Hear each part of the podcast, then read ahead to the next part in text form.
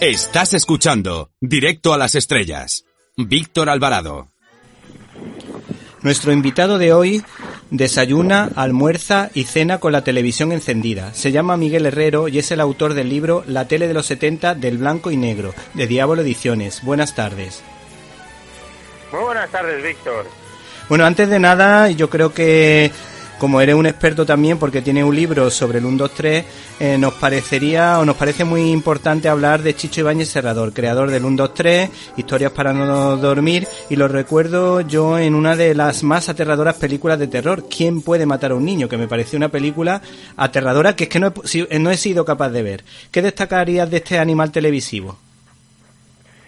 Bueno, pues efectivamente es una gran pérdida televisiva, cinematográfica. Chichi Ibáñez es un hombre que forma parte de nuestras vidas desde que fuimos pequeñitos hasta, que dejó de trabajar realmente. Eh, como dices, eh, la parte cinematográfica, La residencia que puede matar a un niño, son dos grandísimas películas. Yo sí que la, he podido ver, eh, aunque realmente tiene escenas muy escabrosas, pero tiene muchas eh, connotaciones al, mundo de Hitchcock, a películas como Los pájaros, unas escenas realmente magistrales. Es una pena que Chicho no hubiera dirigido eh, más películas, pero bueno, es verdad que incluso el 1, 2, 3 de alguna manera era un homenaje continuo al cine. De hecho, en los 90, en los números musicales del 1, 2, 3, le ponía las típicas franjitas negras de las películas clásicas, ¿no? Como en plan cinemascope. Por lo tanto, tanto a esos números musicales, homenaje a las a las comedias musicales de Hollywood o de Broadway, eh, como muchas de las cosas que se en el 1, 2, 3, llevan ese sello como si fueran pequeñas películas o pequeños homenajes al mundo del cine. Y desde luego el 1, 2, 3, por eso escribí la historia en, eh, en el que fue mi cuarto libro, eh, pues vamos, es para mí, sin duda alguna, el mejor programa de la historia de la televisión y particularmente por cómo le han homenajeado a través de las redes sociales y en las diferentes televisiones está claro que no es una opinión personal, sino que yo creo que es bastante mayoritaria. Bueno, el 1, 2, 3 fue un producto estrella. ¿Qué secreto esconde este popular y exitoso programa que todos recordamos, por ejemplo, sus viajes a Túnez, los castings, eh, su homenaje a Ekaran Poe, eh, la azafata, el viaje a Torrevieja? Pues sí, pues son muchísimos elementos los que tiene el 1, 2, 3 como para haber quedado eh, en la historia de, España mucho más que mucho más allá que la, historia de la televisión. Sabemos que el 1, 2, 3 tiene esos elementos que son latiguillos, frases que están repetido continuamente y que todavía la gente dice cuando se quiere hacer la misteriosa. Y hasta aquí puedo leer, ahí ya no puedo contar más. Incluso los periodistas de corazón en las diferentes eh, cadenas, los apartamentos de Torrevieja, los chistes, otros latiguillos de los de los humoristas, las frases de Mayra, eh, incluso lo, que decía la Ruperta ¿no? en, la, cabecera.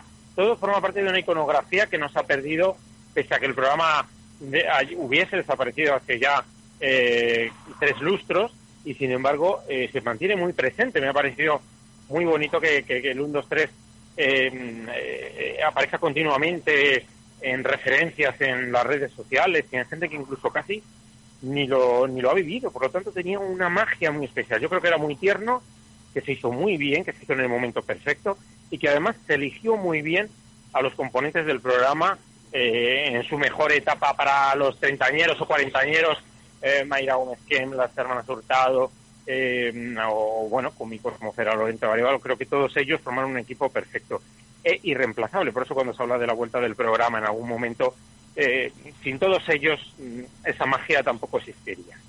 Y si tuvieses que escoger un presentador de los que hay, mm, yo me quedaría, por ejemplo, con Mayra Gómez Ken, porque tenía mucho arte, pero por ejemplo hay quien dice que Kiko fue el mejor de todos. ¿Con cuál te quedas tú?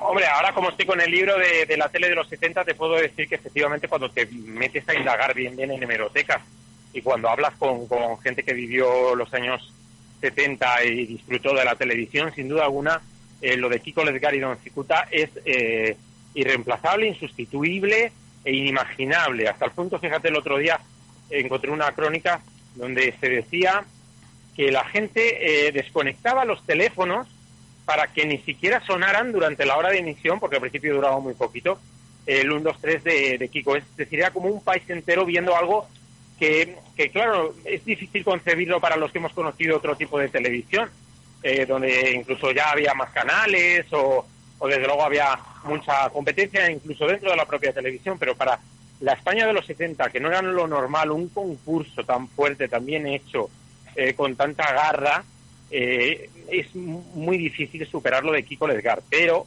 evidentemente, para los que conocimos a Mayra Gómez, sin haber eh, visto a Kiko, por mucho que, se haya hablado y por mucho que nos lo cuenten, Mayra yo creo que es el, gran, el gran tótem de, de la televisión de todos los tiempos y, sin duda alguna, si hubiera que escoger dos, tres, cuatro, cinco imágenes que representen los sesenta y pico años de televisión que llevamos, el de Mayra con las tacañonas, yo creo que es uno de los ejemplos perfectos.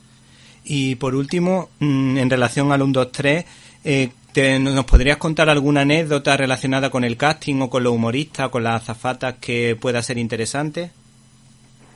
Bueno, lo, curioso del 1, 2, 3 es que en muchas ocasiones eh, la gente que, finalmente lo hizo no era la que estaba prevista en origen. Por ejemplo, en el caso de, de Mayra, eh, todo podía haber sido diferente, porque Kiko Ledgar en principio era el presentador, como te comentaba, era, ah, te contaba antes, tan, tan, tan eh, marcado por el éxito de, del 1, 2, 3 que nadie imaginaba el programa sin él.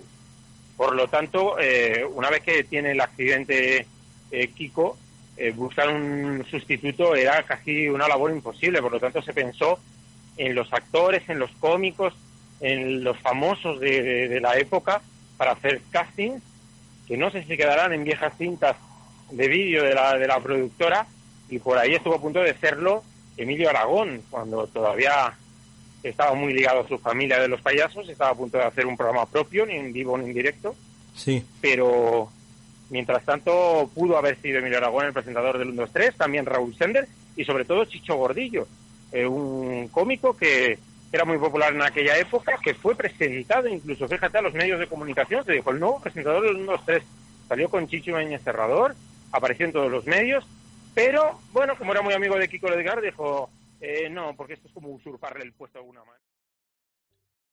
¿Te está gustando este episodio? Hazte fan desde el botón apoyar del podcast de Nivos.